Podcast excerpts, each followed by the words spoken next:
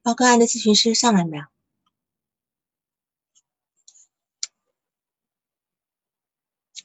好，那开麦，对，开麦，来了，开了没有？开了，开了。好，嗯你好，王老师。你可以开始报你的案例。啊，哎呀，嗯、我的案例是这样子的，嗯，他是，嗯，那个我看哈，六年之前，六年之前，嗯、六年之前她怀孕了，怀孕的时候查出了高血压，后来她就就一个劲担心，担心说，呃，这个孩子会生出来有问题，嗯所以她就一直担心，一直担心。后来到了七个月的时候，这个孩子就开始腹肿了。有有说是什么原因吗？有说是什么原因？呃，当时就是说是高血压，是高血压造成的孩子死胎吗？确定？嗯，对对对。嗯哼，然后这不是在这个六年中，她就在不停的治这个高血压。嗯治了六年，然后一直一直就一直就是每天就是头晕，嗯啊，然后啊，就是主要是表现头晕和这个害怕嘛。他就是说，他当时见我的时候，他那个眼睛都不敢正面看人。啊哈，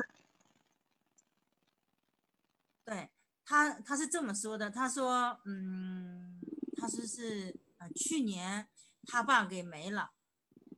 嗯就是他爸没了，然后他才觉得，嗯、我不得不改变这种情况了，所以嗯啊，是是要找一个心理咨询师来看一看。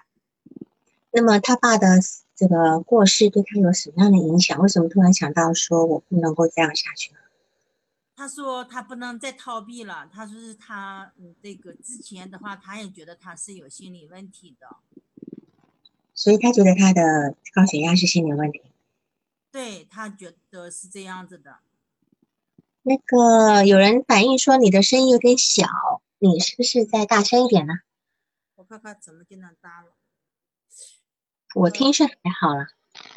那我我声音再高一点啊，啊，好的，怎么好， 样好一点没有？嗯，你报吧，你报吧，就是呃，他他说他之前的话，他一直是，呃，就是说他在逃避，他会一直逃避，碰到嗯任何事情都是逃避、嗯啊，他也不想着看，就是想解决，但是不愿意面对。他是个大学老师，他逃避什么呢？重点他逃避什么呢？他觉得他、嗯、不想面对不想面对什么呢？面对这个事情，可他一直在治疗啊，他一直在吃药啊，不是吗？嗯，是是一直在吃药。哦他觉得呃高血压本身也是，因为他妈也是高血压。嗯哼，对他觉得他家人，他觉得他得得高血压也是正常的，但是他觉得还是与这个心理有关系，那他 就嗯嗯嗯，就错了，那就你不会的话，就是你智商低；你要是会，哎，这啥意思？ 然嗯后西方有个很可爱的声音，好，来再来，对，嗯就是因为他去年的时候，他，呃，他他爸不在了以后，他就说我一定要面对这个问题嗯啊，所嗯以这不是正好他爸去世以后，他就遇到个疫情嘛，疫情一直也就没肯没有没有动，然后这不对是就差不多，现在可以走动了嘛，然后嗯他就开始他说属于是一，然后他就要找心理咨询师来看一看，解决解决心理的问题。对，他怎么会他怎么会找到你的呢？他他是是因为他有一个我的一个朋友是他妈的朋友、嗯啊，然后我这个朋友就给他介绍过来了，把他介哦绍给我，目前做了几次了？嗯，做了四次了，做四次。嗯，嗯，好。就是主要就是以了解各方面的情况吧。她和她老公的关系啊也特别不嗯好，她老公嗯现在和她离婚，离了吗？离了吗？没有没离离了，就是哎老老说老说要和她离婚。第一个就嗯她生孩子，就是这六年就一直生不出来嘛，嗯嗯嗯嗯也也没办法生孩子，这是第一。第二个，她对她老公的态度特别差，嗯她跟别人的态度可好了，就是有一种嗯取喜的感觉。那她对她老公特别不好，晚上睡觉的时候就一个整个床就她一个人睡，她不不给她老公留位位。嗯嗯然后她嗯、呃做什么事情不考虑她老公，说话什么就是很很对她老公就是有一点，她自己不感觉，嗯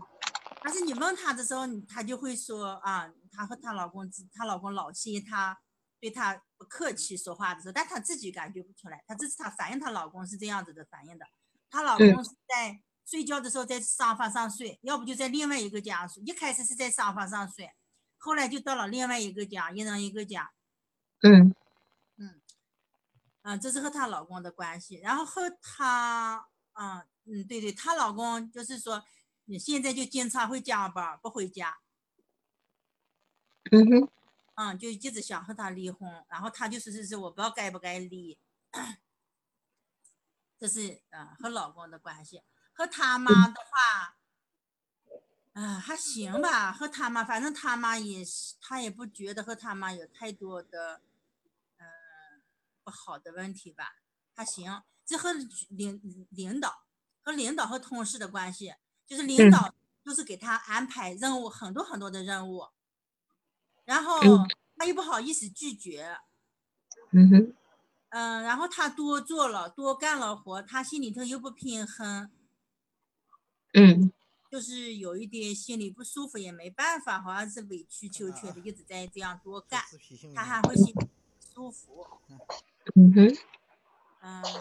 我看还有啥？嗯，这咋看不见你了？啊，看不见我。看见了，看见了，这下又看见了。嗯，那个，你讲一下他小时候是怎么成长的状态？小之后是他跟他那个呃一岁的时候，他就送给他奶奶了。嗯嗯然后是到了上小学六岁的时候，从啊回来的，从他奶奶那儿回来的。嗯。那么这段时间，他的父母离他远吗？常常看他吗？不看，就没有看过吗？对，他在老他在老家，他奶奶在老家，他是在那个他爸和妈在太原。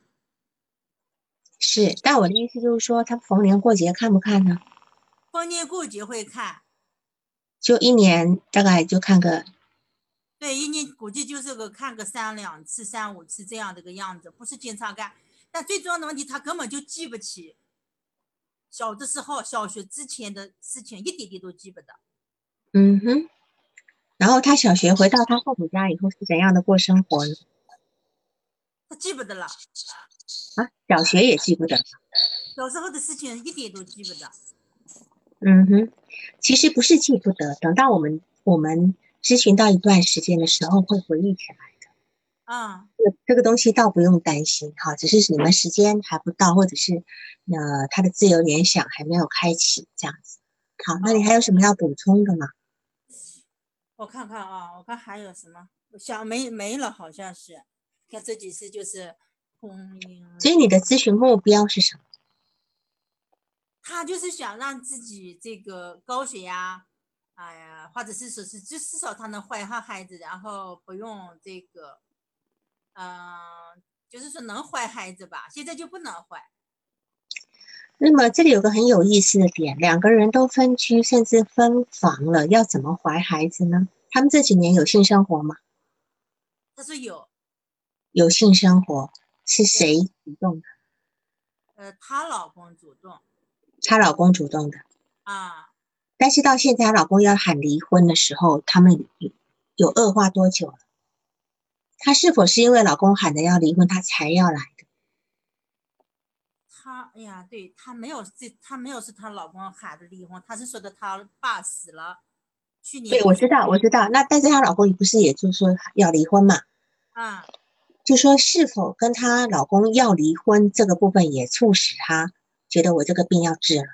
哎，我觉得有，我自己觉得她有这一部分，因为她父亲是去年才过世的，对，所以你有谈到跟她父亲的关系嘛？她跟她父亲的关系没有讨论嘛？嗯、她当时我讨论的是她说不了太多的东西，她就说她和她父亲关系还挺好，我说和他妈的也行，你说她说不了太多东西，对，她是个高校老师哎，呃，大学的，哦，她是个大学老师哎，对，她却说不了太多东西，这个好像不太合理吧？她就没有特殊的能说得出来的，好像是说她和一说到她爸和她妈，她和她嗯爸和她妈的关系，她觉得就说不上，就说不出来，我跟你讲，你们，呃，就是新手的咨询师呢，有一些很粗细的东西要，因为我们提问是个非常重要的技巧。你今天提问，像有一本书叫《心理治疗中的首次访谈》，还有一个心理咨询的，嗯、个案概念化还是什么那个书，里面都有非常多的提问的部分，它把你条列好了。你应嗯该要收集什么样的信息？你应该要怎么问？嗯嗯嗯，因为那什因为对于这样的来访者来讲，他并不是一个很成熟的来访者。有时候我们要开始，我们他虽然明明知道我要开始做治疗，但是嗯问题是我们要去，这个叫预备性治疗，这叫嗯预备性治疗，因为他来访者根本不知道如何进行，他不知道如何自由联想，他不知道如何去把自己的问题说清楚。那这个嗯地方首先开始是咨询师要去帮助他。嗯那就叫预备性治疗，你要去培养他咨询的能力，嗯就是他成为一个病人的这个成为一个病病人的能力，是我们咨询师要去培养的，就好像我们今天在引导孩子说话一样。好，所以那我们就来看你这个，你虽然是总共做了四次嘛，哈，嗯总共做了四次，我们来看一下，就是他既然是高血压那么多年，几乎六年的时间，医生叫他来看心理咨询师，因为他吃药是不起作用的，对吧？对对，她每但天早上会头疼，每天都吃，你知道它的药量是多少吗？没问她的药量，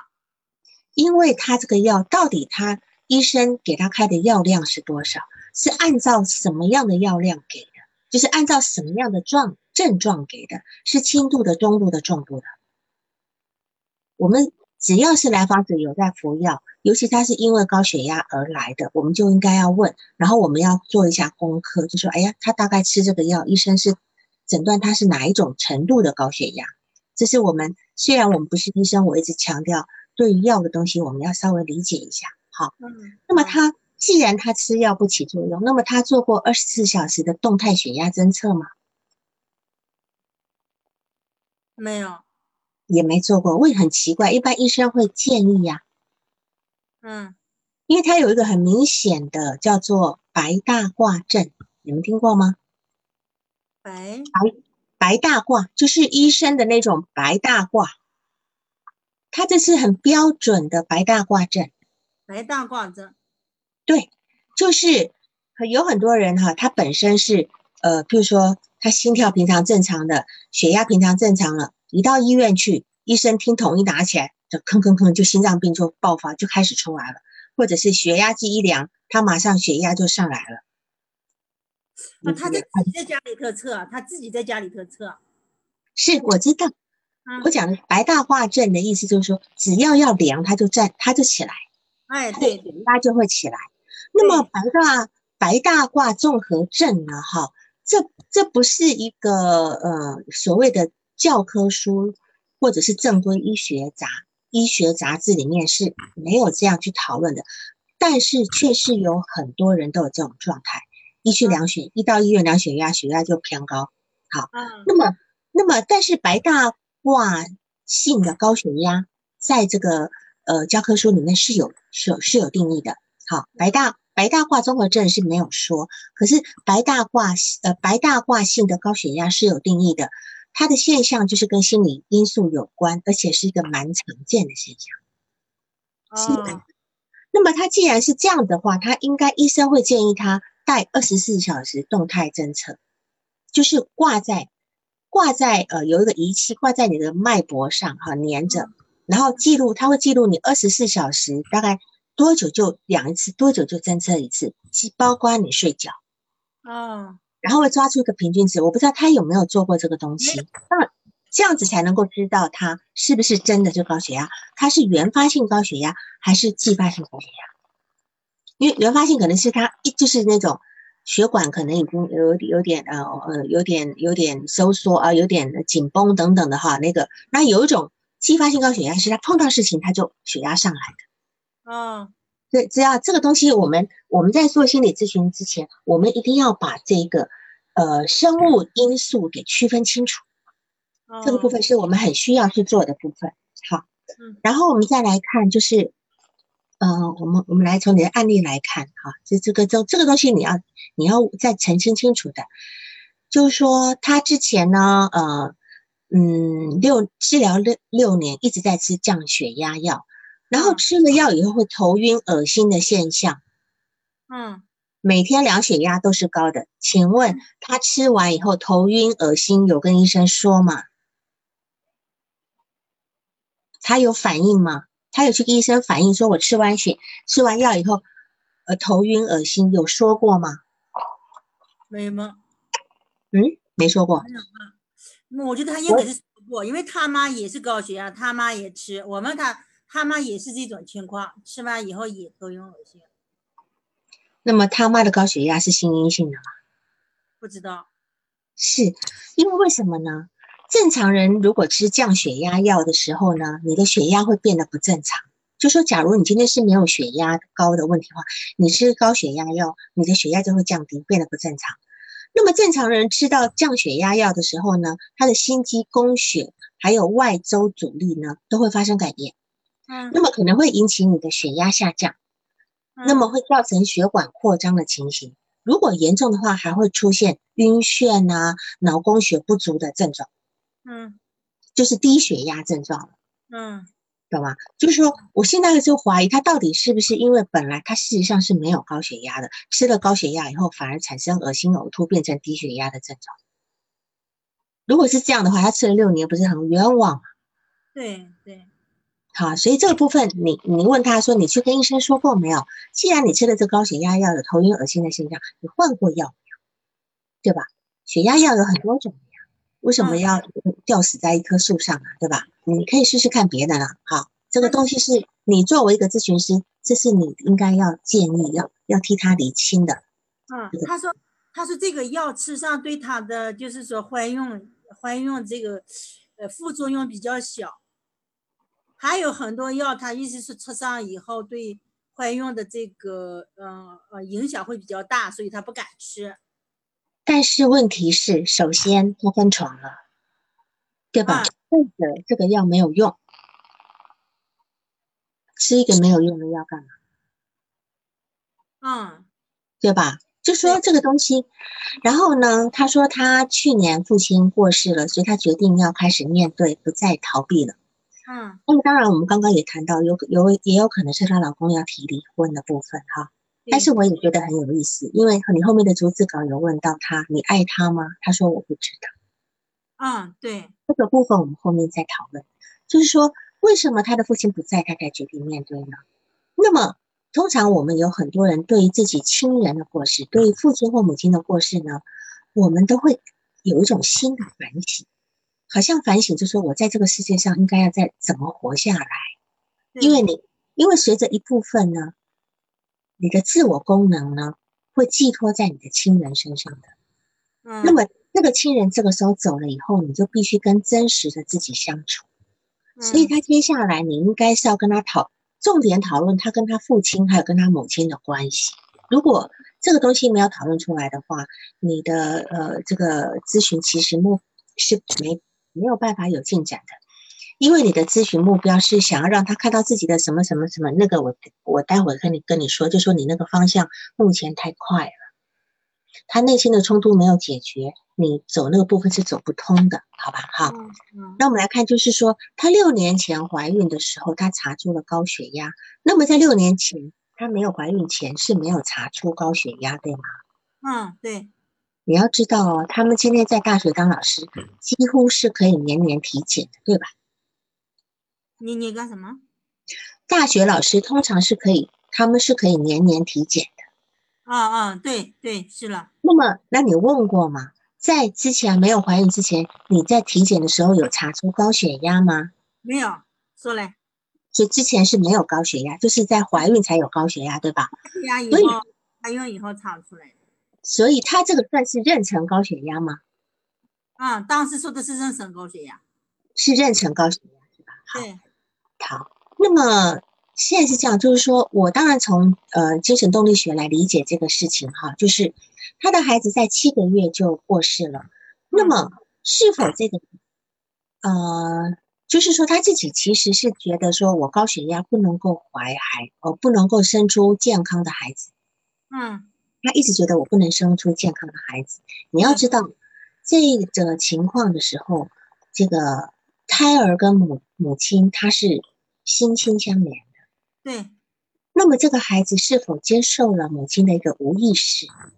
嗯是其实是不能够健康的存活下来。对，好，那么我们再来讲一个流产，说明这个母亲对这个孩子是有一定的抗拒程度的。虽然说她很想要孩子，当然可能有很多人听到这句话，他会很愤怒，因为他曾经无意中流产过哈。嗯但是我现在讲的是一个精神动力学视角在说话的哈。嗯在一个女人生孩子这件事情上面呢，她就是一个主观判断，最最主观判断的部分，就是一个女人在面临生产这件事情。所以有关于很多这样的一个主题呢，是被是被就是有很多这有关于这样的主题的想法是被隐瞒起来的。你到底喜欢不喜欢？你的或者是你被压抑了，压抑了以后呢，就会成为一个无意识的一个症，会成为一个就是一个呃转化成为一个症状，譬如转化成妊娠高血压，譬如嗯转转换成妊妊娠的糖尿病。好，嗯，对这个部分。那我从动力学来角度来讲是这些疾病的问题。那么流产它其实就是一个无意识的堕胎，哎对，无意识的堕胎。那么有时候对于一个女性认同不足的人呢，她容易，譬如说她在怀孕的时候，她会有很强烈的呕吐、恶心。如果一个心态已经准备好做妈妈的人呢，她她可能在怀孕的过程中会比较顺利，就没有那么多抵触的心情。那么对于一个有很有很很多怀孕的症状的人呢，因为他有很多恐惧跟排斥，嗯那么虽然孩子带来一些快乐，但是也代表一定生活上的改变。孩子的心理其实也很正常，就很容易，其实是很容易让新手妈妈产生很多惊恐啊，是没有办法。如果今天你没有办法处理这样的一个冲突的话，就很容易这个排斥的力量会进入到你的身体里面，好，就会、或者是包括你在怀怀孕的这种各种不适的这个症状。那么你想想看，这个来访者他连一张，他自从他自从高血压之后，他就不跟老公同床了，叫老公睡沙发，对吧？嗯，他老是就挤出挤出去了吧，人家，对，他意思说从高血压查出高血压开始就就跟老公就让老公睡沙发，甚至后来甚至到另外房间去，对吧？他啊，他一看他不是说出来，他是挤出去的，他没有专门说出来，他说就嗯他那自个己床说有床有多小，还能够把一个男人挤出去？你要怎么个睡法才能把他挤出去？你能横着睡吗？对对对，她就是那个把两个手往开也也打，以后就把她老公挤出去了。那你不觉得这个状态很婴儿吗？啊，对这，种行为很婴儿吗？你可以跟老公讲说，我觉得我可能，呃呃，床旁边有个人翻身不舒服，你是不是会睡沙发？他没有，他用行动来表示，哎对，像一个孩子一样，然后用用用脚用用脚把人家踢出去的那种感觉，就这个地方他很有意思。就说你看哈，我们就讲好了，假如今天这个床是一米五的，一米五已经算是不大的床了哈。嗯，你连一个一米五的床都容容不下老公的话，那他如何能够容纳他生出来的孩子？对，好，那么他各自高嘛，不高，一米也不低了，也一米六，可能六一米六一二吧。我看对，嗯不对，一米六七，呃六六六一到六五之间。按理来讲，这个状态来讲，你也不至于能够把整张床都睡满，除非你刻意的张手张脚的这样子。对，他这就是么手呀，啊嗯就是把人家睡着觉以后打， 把人家就挤出去了。好，那么但是问题是，刚结婚的时候是能一起睡的呀。啊，是对吧，对，那我们来看，从动力学的角度来看呢，就是来访者他是非常抵触他，我觉得他是非常抵触他女性身份的，他不愿意成为女人。那这个部分我们要从你也你接下来工作要从他的母性认同、女性认同来做，哦，好吗？好，这是我现在一个点一个一个点的告诉你。然嗯后呢，其实怀孕也是一个女人成为真正女人的一个象征，是跟母亲做认同的。嗯那么或许呢，她的高血压是一个防御，防御她自己不愿意成为女人，不愿意成为母亲的一个潜意识。嗯，那么，当然不孕这件事情，在这个疾病心理学里面呢，它其实是对于未来的恐惧，它阻止她的生活往前走的一个状态。有很多女人她。她很明确的，就是害怕生孩子等等。除非你想得很清楚，说我就是要做一个顶客族。但有些人是明明我想怀孕，但是又一直怀不上，她这是身体无意识的在变，嗯她就是自己没有想明白这样子。嗯，已经想明白的人就认为说我不生就是不生，无所谓，对吧？哈，嗯那，么我们再来讲她的高血压的部分，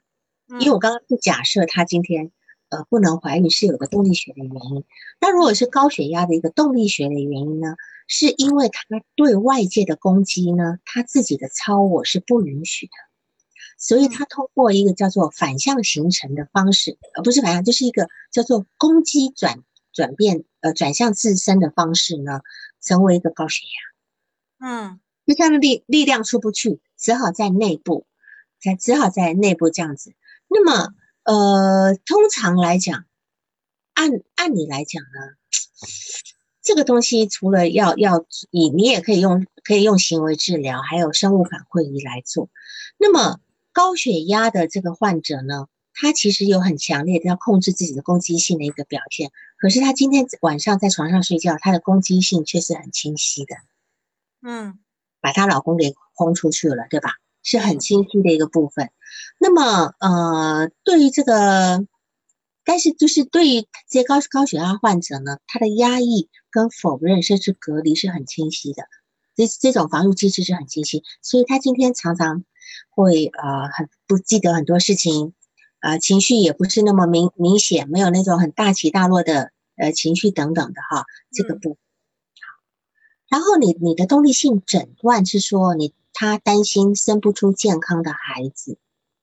那么一直处在紧张焦虑的状态里，是吧？这是你的动力性诊断，对，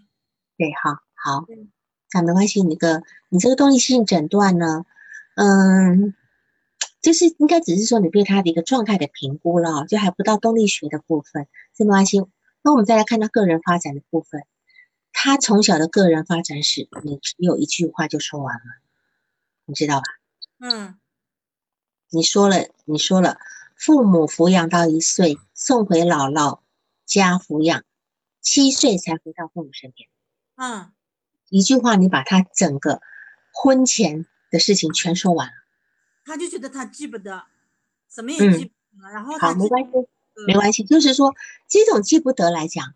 我有一个联想，就是嗯他整个童年呢一笔带过，嗯好像是被抹去很多东西一样。嗯，对，那么，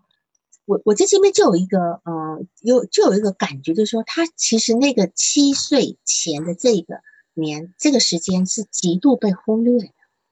对，是被忽略的。虽然他没说，可是他就是这么就飘过去，这么飘过去了。嗯因为我会怀疑他这里是有一个内在的抑郁小孩，嗯有一个内他自己有个内在抑郁小孩，所以他嗯今天在怀孕的时候，他其实他这个会激发他这个内在抑郁小孩的问题，嗯然后呢，他就没有办法去把这个孩子生出来。嗯，你懂我意思吗？我明白，对，就是说他这个地方来讲呢，她自己本身因为怀孕激发了她潜在的一个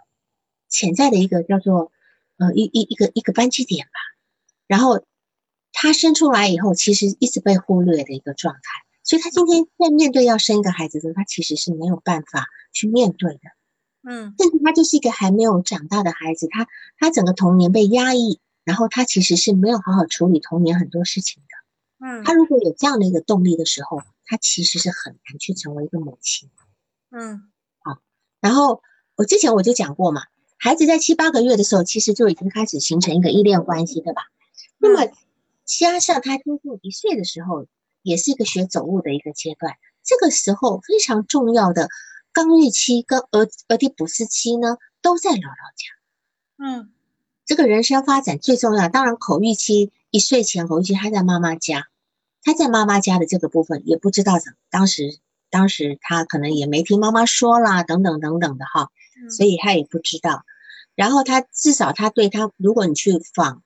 访谈，问他对他母亲的印象，他母亲给他的感受，让他回忆。比如说，因为你问不出来嘛，你问不出来，那我我会问说，那这样你告诉我，你回想一下你在小时候那个家给你一种什么样的氛围？因为人的对于这种气氛是容易记住的，事件也许记不住，氛围应该记得住。嗯所以我现在让你回想你小时候的氛围是什么，你应该有一种感觉吧？嗯有人会很压抑，有人会很害怕，有人会觉得啊大大咧咧的很开心，那有人会讲，就是每个人都可以说出几个氛围的部分，你去问他。嗯问他，好，事事件记不得，可是这种感受性应该是会有的。那么他现在很重要的刚预期跟俄狄浦斯期都在姥姥家，但是嗯他也好像没有谈过，所以他在姥姥家的话，还有什么人？比如说，你可以，因为他现在至少能够说得清楚吧？姥姥家还有什么人？姥姥、姥爷，还有什么？有没有有没有呃舅舅？有没有舅舅？有没有呃谁谁谁？对吧？好、嗯你嗯你要这样，你要自己先把这个网组起来，你去问他才能够，他才你不要一块丢给他一个空白的问答题，他当然不知道从哪里讲起来，好吗？好。嗯嗯然后她老公跟她是一个大学同学，放为了她放弃了一个很好的学校，一个对附中，一个附中的名校，然后跑到他们老呃，就是她她她这个山西太原是她的工作地点，不是她老家对吧？不是不是，嗯，对，是的了，是的了。是什么？你是得了是她的工作地点，就就说她今她今天是被她今天是被分到山西太原，然后她老公就放弃了另外一个地方好的工作，跟她来山西太原是吧？对对，啊，所以所以她是她老公迁就她的呃呃分配，所以他们今天读的都是读的都是呃师范院校之类的，是吧？呃，现在就相当于是她老公是在一个中学，她是在一个大学。她为什么会发展的比她老？她她应该原来也是中学吧？她原来就是大学，她原来就是大学的哦，所以她跟她老公是同学吗？对他们，嗯，当时回来是同学的。啊、那她因为她老公放弃了那个地方的好工作了，回来以后就调了个不好工作，嗯嗯嗯嗯嗯就，是好，学校不是很好的学校，是但是但是她的职业是比较好的。对，好。那在这一点上，你就说她对她老公很不好，那你就知道她老公事实上是对她很好的，一对度曾经对她很好的，而且她老公也跟她说：“你根本不爱我，我为你做嗯这些牺牲是不值得的。对，对，但是她现在其实，我觉得她在这点上面应该没有什么反省。嗯应该应该没有反省的。 他没有反省是是有理由的，因为我觉得他是一个没有爱的人，他没有他不懂爱，他是一个抑郁状态，他是一嗯个抑郁状态人 就是说他在情感上呢是很匮乏的。老嗯公放弃了好的机会来跟他，到了他的城市，但是即便这样，他在睡觉上，他在睡觉这件事情还要排斥他老公。对，那么，那么是否在潜意识里面，他其实就只要自己一个人，他不愿意跟任何人分享自己，也不也包括他即将怀上的孩子，他没有能力去跟把自己分享给任何人，对因为，他自己就已经很匮乏了。好，好，这是这对个，嗯，好，我们今天要有一个人要有爱人的能力，我们才能够建立亲密关系。可他似乎是没有爱爱人的能力。嗯然后我们再来看一下，就是说他的人际关系，就是说他的领导给他安排的工作很多，他也不敢说不，心里嗯委屈，但是会做完。对那么他今天在讲这件事情的时候，我们就可以有想到，我们就可以想到他这么说，你有什么联想？因为他就是不敢表达自己，不就是对自己不会爱自己，就是对我们用客体关系来联想这件事情。对他老对在，嗯，而且他他看我一开始看我的时候，看人的时候都不太敢正面的看，嗯，因为你也是权威呀，嗯，对，就是说我刚刚讲的这句话，就是领导给他安排工作，他不敢不说不敢说不，心里很委屈，但是会做完。那这样子的话，我们就可以从这点来推他的客体关系。嗯去推他的早年客体关系。他对于早年，不管是奶姥姥还是父母，他其实也是很，就是会比较害怕，不敢拒绝的。那也可以感觉到，在这个在这个点上，可能他成长环境里面是对对他比较严厉的，你理解我意思吗？对他比较有要求，比较严厉，但是他又不敢拒绝。对因为一个人是一直在重复着客体关系的部分，虽然他嗯没有讲以前，可是我们可以从这一点去看到他的以前。好，那这个东西我们咨询师留留一个心眼哈，从这里可以看得出来，他确实是迎合领导，不敢违抗，但是却充满愤怒。那这就是他身心症状会产生身心症状高血压的一个心理活动过程。嗯他今天在为人上就已经具备了产生高血压的潜质，懂吗？他嗯压抑他的愤怒，他不敢去，他不敢去。那嗯么，所以这一点你要很小心。为什么？嗯他会先理想化你，嗯，因为你是权威，他会嗯觉得咨询师很好，很优秀，他会他会让你对他予取予求，你懂吗？他可能今天会成为一个配合很好的来访者，等等等等的，也不会展现他的愤怒。但是呢，这种你要小心这样的投射性认同，嗯你不要变成当年他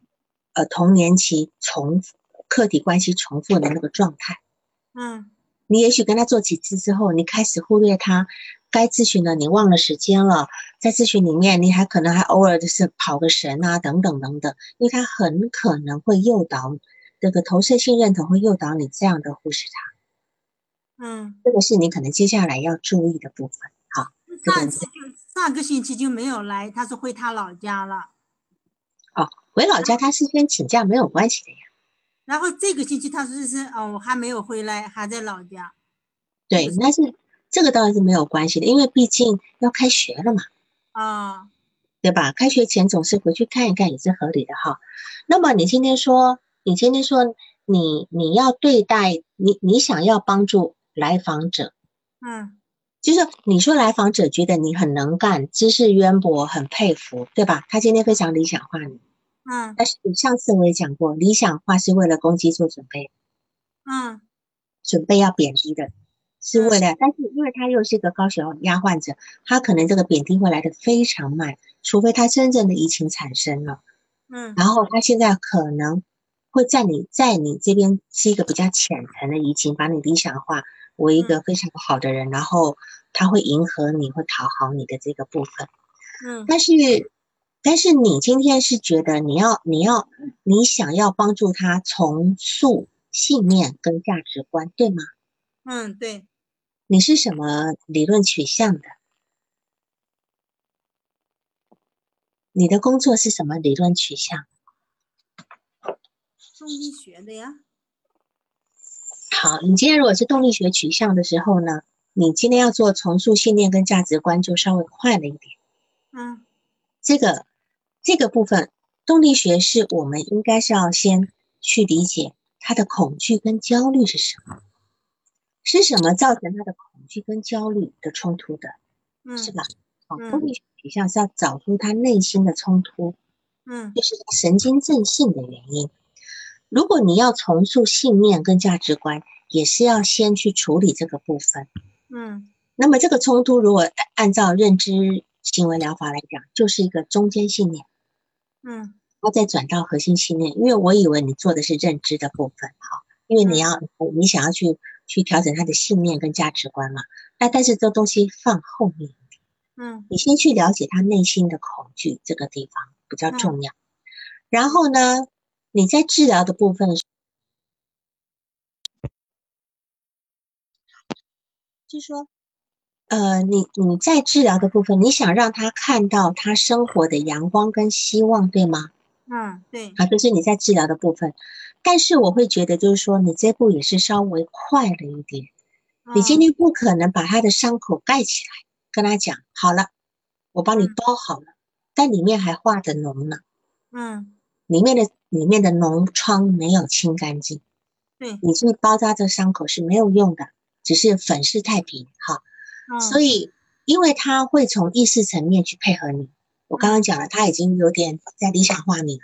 他嗯从意识层面认同你的时候呢，他配合你的时候呢，他可能一开始会有点移情性痊愈的状态，嗯但是撑不了多久，嗯撑不了多久。那个，那么，所以我们今天首先就是要去面对他的内心冲突。嗯，那么我们下来还有时间，我们来看你的那个，就是呃，就是对话的部分，嗯对话的部分。你我来做治疗师，你来做来访者，好吗？嗯行，好，你你好，你来说。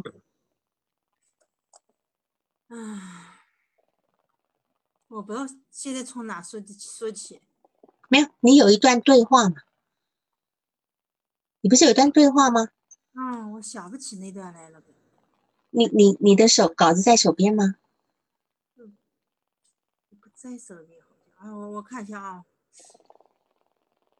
嗯，我好像没打，我没打出来。哦，对对对，在在这儿了看见了。嗯。嗯，是那段对话啊，我看一下。在第四大点，来治疗中的对话片段。嗯，我每天嗯、呃量血压，但是从来没有量到一次真实的。怎么回事呢？每次量血压的时候，我都很很紧张，所以一量就高，量不到真实血压。多长时间了？嗯，有六年多了吧，一四年的时候就就就给唱出来了。当时的时候，嗯，怀我怀的宝宝，然后宝宝嗯那个查出妊娠高血压来了，我就嗯就我就很很担心这个宝宝不正常会不健康，嗯，所所以就开始一直治疗嘛，然后后来七个月的时候，宝宝就给好，那么这个地方哈，你后面的回应就说你在你在其他方面有没有恐惧，或者其他方面表现感觉怎样？嗯其实在这个地方，你应该要去问，这里要去探索它。嗯是否对于宝宝的流产，他有没有内疚跟自罪的部分？每一个母亲，孩子都怀到了七个月，居然死掉了，你说这个母亲难道没有内疚部分吗？一定有的。好，这个是你要去帮他，而且甚至这个地方也要处理，也算是一个哀伤处理，因为他嗯没有能力保护孩子，就好像他不能够保护自己一样，能理解吗？嗯对就说他没有办法，他他当年这个自己的内在小孩也没有被保护，然后他现在也没有能力去保护这个孩子，所以这个地方有个哀伤处理要注意的。嗯嗯好，那你你再接下来，呃，哦，我我我先说好了，你在其他方面有没有恐惧感，或者其他方面表现感觉怎么样？嗯，换你了，我总觉得别人会嫌弃我，觉得我不好。好，你指的是同事嘛？很多人，我嗯很多人都觉得我，我觉得他们都觉得我不好，领导对你怎样？不好。领导，嗯，反正领导也是欺软怕硬的，我们的领导可不好了。那你和领导说过没有？没有，为什么？我我害怕那领导批评我你和老公的关系怎么样？不好。嗯，我老公最近老提跟我老提那个离婚，不知道，我都不知道该不该立了。那之前是不是这样呢？嗯，之前是不是这样？都可长时间了，这种情况，嗯，那你爱他吗？我也不知道爱不爱。那你能够谈谈你们两个平常怎么相处的吗？嗯，我们我老我我我和我老公之前是大学同学，我老公为了和我在一起，他放弃了他那个好的学校的这个，就是一个好的职业吧，来到我们这个城市里头。嗯，他现在觉他，但他现在说他后悔了，他说他不值得，说嗯我不爱他，嗯，那、可是我也不知道我爱不爱他。好，我们就到这边，我来讲一下你这个对话稿里面的部分哈。嗯就是呃，刚刚讲到了，他每天都要喜欢这个白大白大褂阵嘛，哈。嗯那么就是他在讲到，就是说他总觉得别人嫌弃他，觉得我不好，而且是所有的人嗯都觉得他不，很多人他不仅是同事，所以我们就知道他在他这个内心有一个他觉得自己是一个不值得跟不配的人。对那么通常在小时候被送回姥姥家、姥爷家的孩子，就是那种呃呃，就是那种叫做隔代教养的，从小送回老家这种孩子，很容易有这样的一个心理问题，很容易会有，他们会觉得自己是呃被被拒绝的，不够好的。那么这对里你应该要深入，就是你去问他，那你觉得别人嫌弃你的是什么？你觉得自己哪里不好？你不要让他回答你说我哪哪都不好，让他具体化。具体化是我们咨询里面一个很重要的技术。对然后这个地方呢，我就要说他有个问题点，就是他有个哀悼跟抑郁的部分哈。嗯那么，嗯，就是说他今天呢，他今天呢，呃，他童年的那个过程里面呢，我们如果说我们接接纳我们童年是这样过过来的，然后我的父母亲因为工作很忙，为了赚钱，我能够理解。我虽然很哀伤，可是我接受，我真正的接受了以后呢，我就可以让这事情过去，重新走我的生活。但是他如果今天处这这是个哀悼的过程，对吧？那如果他今天是一个抑郁的过程，就是他其实这个东西一直没有被处理，他内在有个抑郁小孩，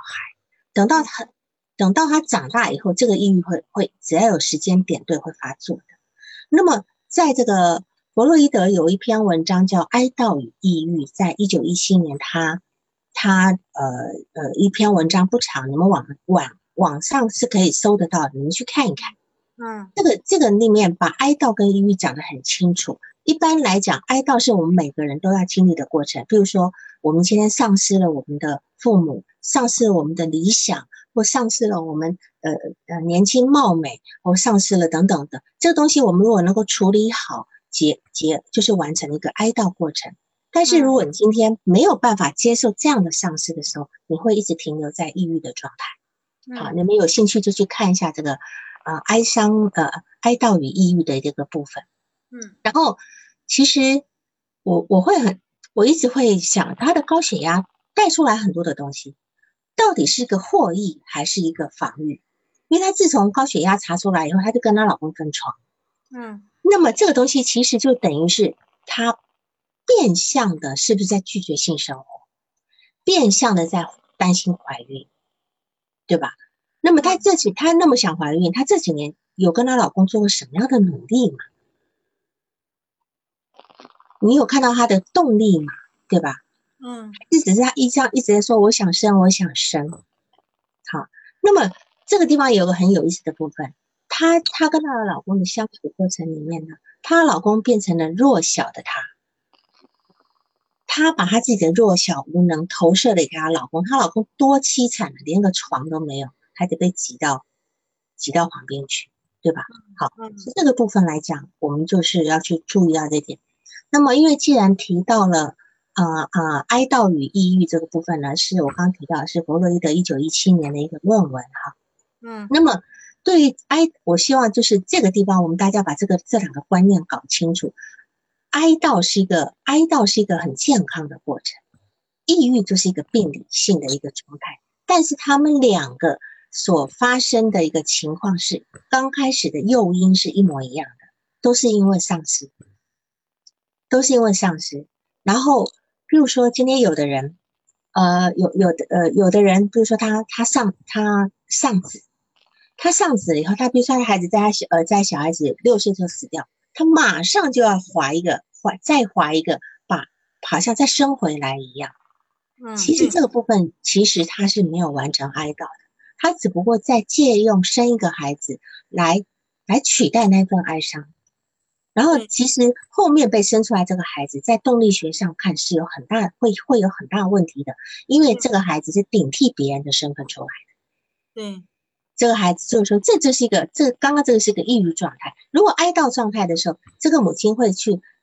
呃，即便她过一段时间再生这个孩子，她也会把这个孩子当成重新的孩子在抚养。嗯如果你今天没有完成哀悼过程，她就会把这个孩子当成前一个孩子来抚养。嗯那这个这是就是我用这个很简单的例子来讲哀悼跟抑郁的这个部分。那么我们都知道，就是说，呃，哀悼跟抑郁它的我刚刚讲的诱因是一样，就同样，比如说同样都是失去孩子，但是哀悼通常是我们失去所爱的人的一种生理反应，或者是对于某种抽象物的一种反应。有时候，譬如说我们呃是呃这这个抽象物可以成为可以是一个国家，可是可以是一份自由，也可以是你个人的理想。你有有一天发觉到，有一天你年纪到了一阶段，才发觉哦，原来我多年的理想是完不成了。所以为什么有很多人，男人到中年呢，有个有一些中年叫做中年危机，因为到了中年危机，他开始要面对一些丧失，面对一些丧失，因为男人又不像女人，可能养育孩子还有一些成就感，男人他就开始发觉，原来我到今天以后，我有很多东西真的完不成了，好，或等等等等的，眼见就要进入老年了，所以男人的中年危机会比女人来的严重很多，好，因为女人才能，女人可能要等到空巢以后才会发作这样子。那么这些呃这些人身上呢，这种相同的影响，好，他们相同影响，他们会都会产生一些哀伤。嗯都是展现展现。但是我刚讲过，哀悼是一个健康的过程，但是抑郁就是一个病态的一个过程，这样子好。所以我们从这个地方要去好好的去理解。那么抑郁症是怎么样呢？抑郁症呢，它就是一种，嗯，它它就是这样讲。抑郁症其实，抑郁症一的人一定是他有一个内心有个抑郁小孩。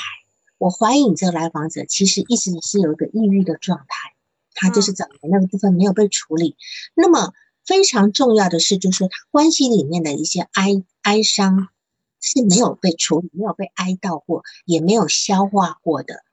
嗯他当年有一些痛苦跟坏的体验呢，是没有被消化好，导致他的一个抑郁深埋心中。那么哦，在我们在他的内心就产生那个那个叫做有了抑郁的一个内在小孩哈。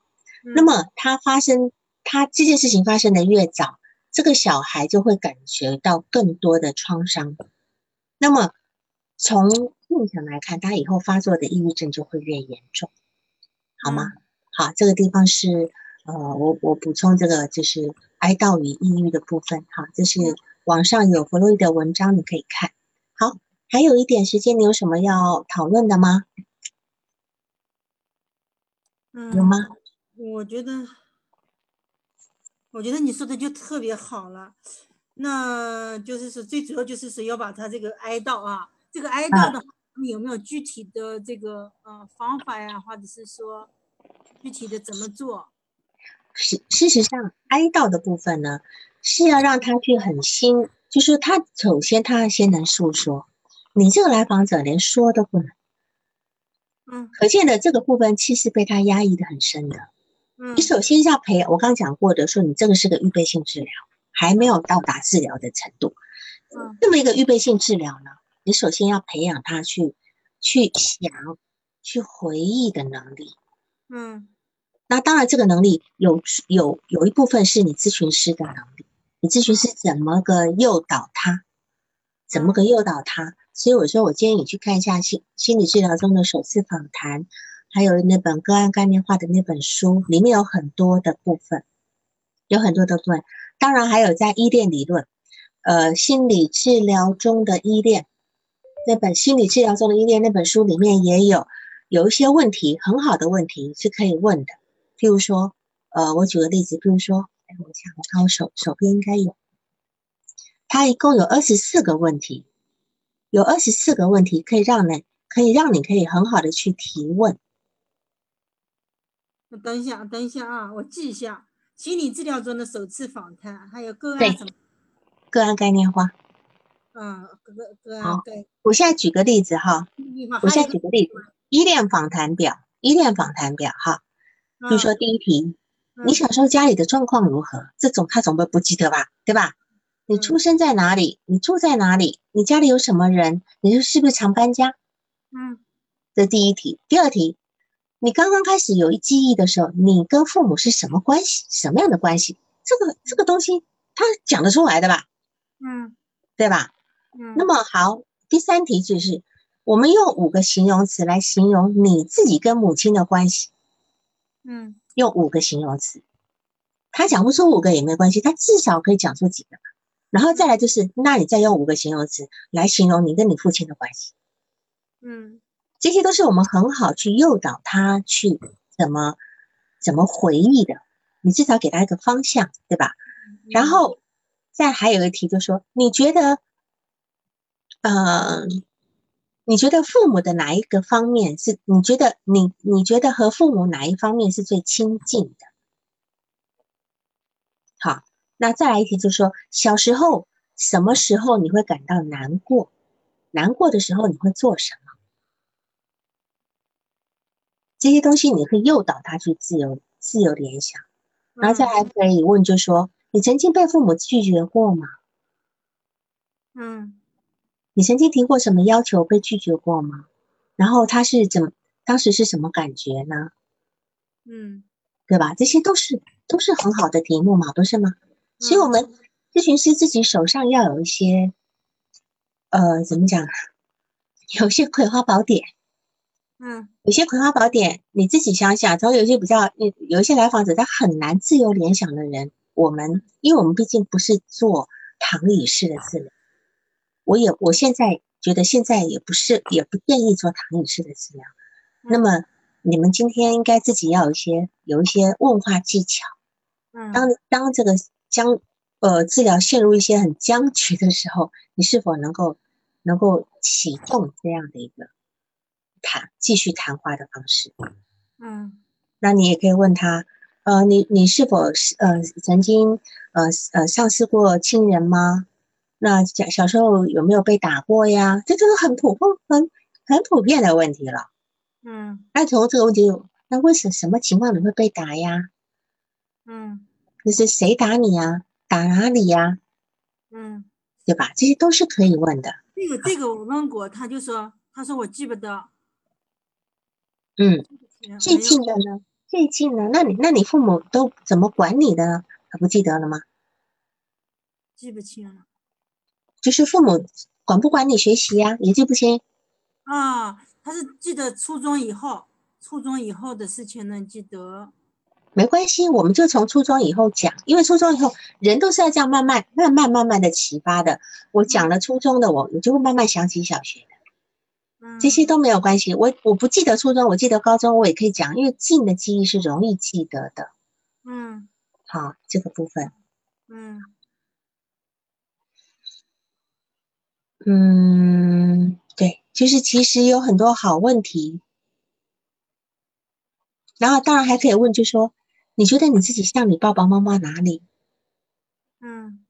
那这是属于认同。你觉得他们有什么？他们有什么品质会能够影响到你的？嗯因为他毕竟是个高校老师，他不呃大学老师，他不可能这这些事情都讲不出来。因为他现在我们讲的是现在，你已经成年人了，你觉得你哪一点跟你父母是最像的？嗯他们哪一点人格品质是影响到你的？那你到底喜不喜欢？等等等等，这些都可以讨论。嗯这样嗯可以了吗？嗯，很好。好，好，那我们就这样子了。好，嗯今天刚好时间到了，就这样。好，好的，谢谢谢，谢，谢谢大家，晚安。谢谢王老师。嗯，晚安。